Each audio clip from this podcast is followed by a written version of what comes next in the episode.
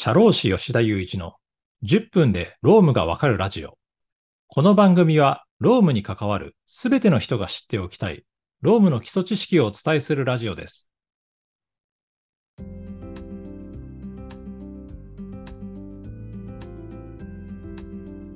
はい。それでは今週も始めていきましょう。今週は休憩時間についてお話しします。まあ、いろいろちょっと休憩は論点があってですね、闇深いところもあれば、なんかそもそも時代に合ってないんじゃないとか言いたいことはたくさんあるんですけれども、まあ順番にお話ししていきたいと思います。まず、そもそも休憩とはっていったところなんですけれども、まあ、これは、あの、労働時間が一定時間を超えたら、その時間に応じて休憩を取らせなきゃいけないですよっていうのが労働基準法で決まってるんですね。で、具体的には、労働基準法の第34条で、1日の労働時間が6時間を超えた場合は、少なくとも45分。で、8時間を超える場合は、少なくとも1時間休憩を会社が労働者に与えないといけないというルールがあるんです。で、ここは少なくともっていったところなので、まあ、例えば8時間労働の会社であれば、どうでしょうかね。まあ、大体どこの会社も、まあ、1時間休憩を与えているケースがあると思います。で、残業が全く想定されていないっていう会社だと、8時間労働の場合、45分しか休憩与えないなっていうケースもあります。はい。まあね、いろいろあるんですけれども、まあ私のバイト時代の経験から話すとですね、私この休憩っていうのに初めてこう取ったっていうのはやっぱアルバイトの時なんですよ。で、学生の頃、まあアルバイト飲食店でやっていた時に、その店長にまず言ったことはですね、あのすいません、休憩いらないんで帰らせてくださいみたいな言いました。例えば9時間のシフトに入ってて、まあ1時間休憩取らされるわけですよね、当然。なんですけれども、その1時間休憩いらないから、働かせて給料欲しいですと。いや、もしくはそのシフトそのものを短縮して、ぶっ通しで働いて帰りたいっていうふうなことを相談したんですけれども、それはダメだって言われました。で、まあその時はその労働基準法の話とかにはならなかったんですけれども、まあその理由っていうのは今申し上げたように、労働基準法で休憩を与えなきゃいけないっていうルールが定められているからなんですね。で、休憩の与え方なんですけれども、労働時間の途中に与えないといけないんです。なんで、さっき言ったような形ですね、例えば、9時間の労働の時に、まあ、1時間休憩を取るってなったら、9時間ぶっ通しで働いて、最後の1時間が休憩なんですよ。って言って、その休憩の時にはもう帰っちゃうみたいなことを、まあ僕はアルバイトの時やりたかったんですけれども、あ、それは法律で規制されてるからできない。っていう結論になります。途中で休憩は取らなきゃいけないからです。で、まあこの休憩時間っていうのはいろいろ論点があって、まあ休憩時間として認められるケースもあれば認められないケースもあるというところですね。で、まず休憩時間っぽいけれども休憩時間として認められないケースをお伝えすると、まずちょっと伝えなきゃいけないのは、その休憩時間っていうのはまあ自由利用の原則っていうのがあって、休憩時間中はこう自由に行動できるとか、なんていうんですかね、あの、使っていいっていう原則があるんです。なので、この自由利用の原則に反しているような休憩の与え方だと、まあ、休憩とは判定されないんですね。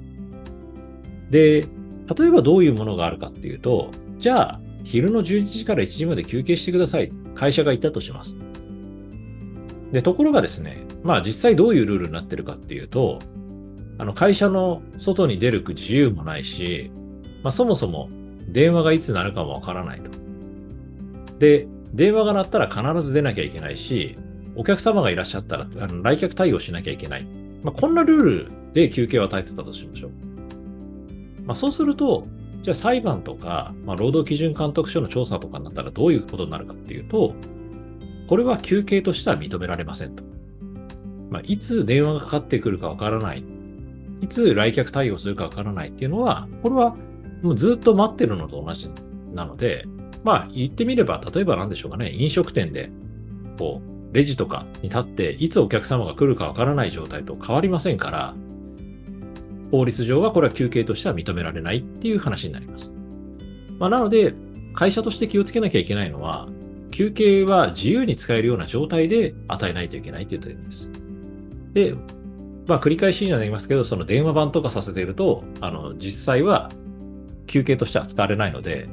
場合によってはそこの部分の労働時間に対して、こう、賃金を払ってくださいと言われたら、会社としてはこう反応するのが難しいような状況になります。で、結構この休憩って論点があってですね、まあ、上司と部下の関係性みたいなところもあるんですよ。で、これ部下目線で言うと、上司が休憩に行かないと、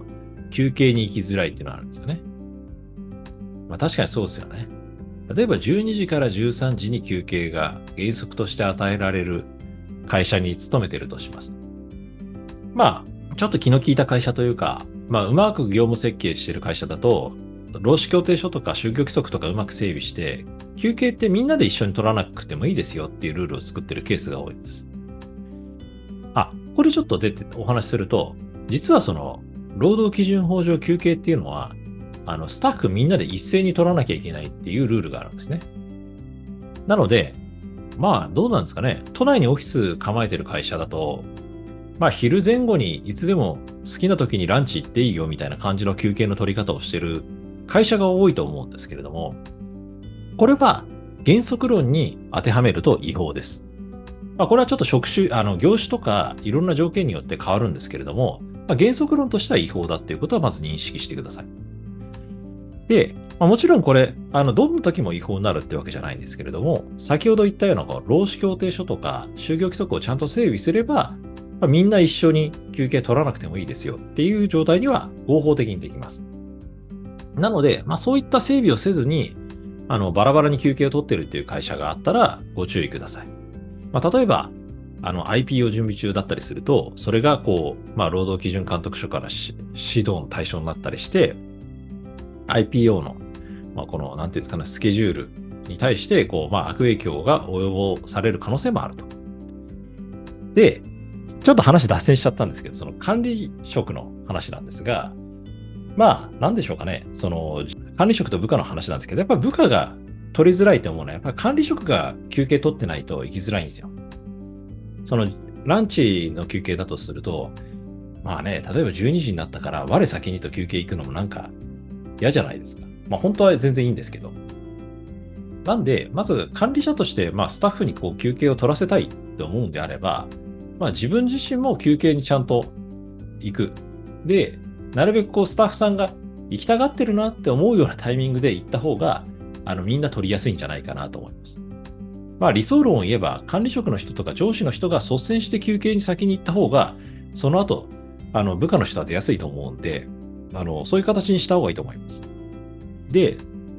そういうふうに皆さん休憩をちゃんと取れるような状態にしておかないと、まあ、先ほど言ったような、例えば電話番させてるなんて、まあ、まあ論外ですけれども、よくあるのは、その1日1時間の休憩のうち、実は30分ぐらいしか休憩取れてなかったなんてことはよくあると思います。で、まあその時点でまあ違法ですねっていう論点はあるんですが、まあ勤怠記録上1時間休憩取ったっていうことになると、その差分の30分っていうのは、これは賃金が未払いになってるって判定になるんですね。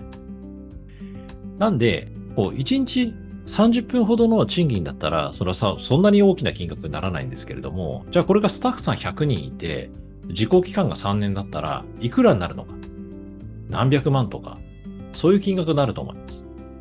で、そうすると、まあこれはすごく大きな問題になりかねないんですね。まあ、なので、休憩って結構管理者だったり会社からすると、そこまでこう、重要じゃないって思ってるかもしれないんですけれども、しっかり運用していないと、後で取り返しがつかないことになるので、ちゃんと運用できるように皆さん心がけてください。はい。で、本当はあれあれなんですけど、休憩の回、今回1回で取り終えるつもりだったんですけれども、かなり論点があって、またあと半分ぐらいあるんで、今回はちょっと休憩時間の前編ということで、あの、一旦終わりにして、続きは後編でお話しします。はい。ということで、今週もありがとうございました。ツイッターでも、ロームについて発信しているので、ぜひフォローお願いします。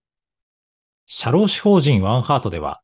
急成長を遂げる会社に後悔しない働き方の設計を提供しています。ロームに悩みのある方は、ぜひ当社のホームページからお問い合わせください。初回相談は無料です。お気軽にご連絡ください。以上、社労士の吉田祐一でした。次回の放送もお楽しみに。